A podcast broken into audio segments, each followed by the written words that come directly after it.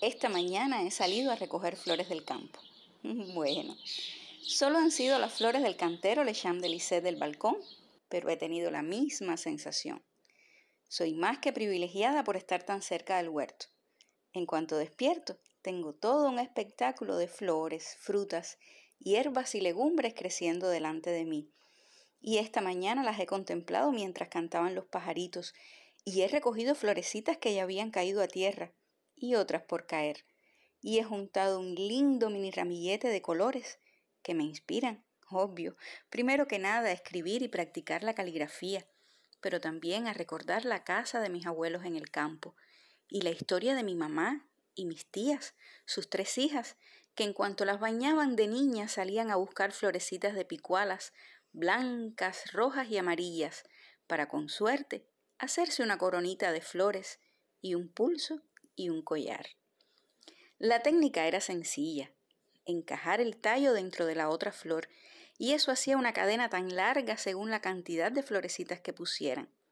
Pienso entonces en la alegría de esas niñas en todo lo que hacían.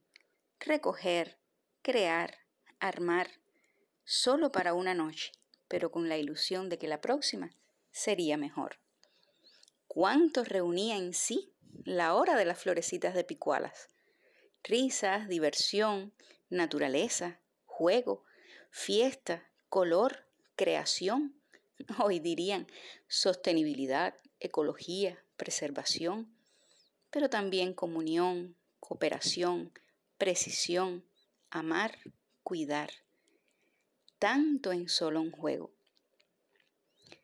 Dos generaciones después, ninguna de las cinco nietas de aquellas niñas ha experimentado la ilusión de tener su propia corona, collar o pulserita de picualas. En su niñez fueron de producción masiva, de plástico con imitación a florecitas de colores.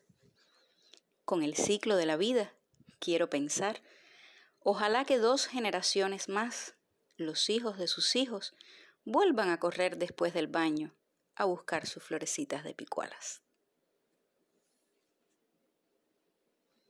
Nos vemos el próximo episodio de Le Cham de Lisette.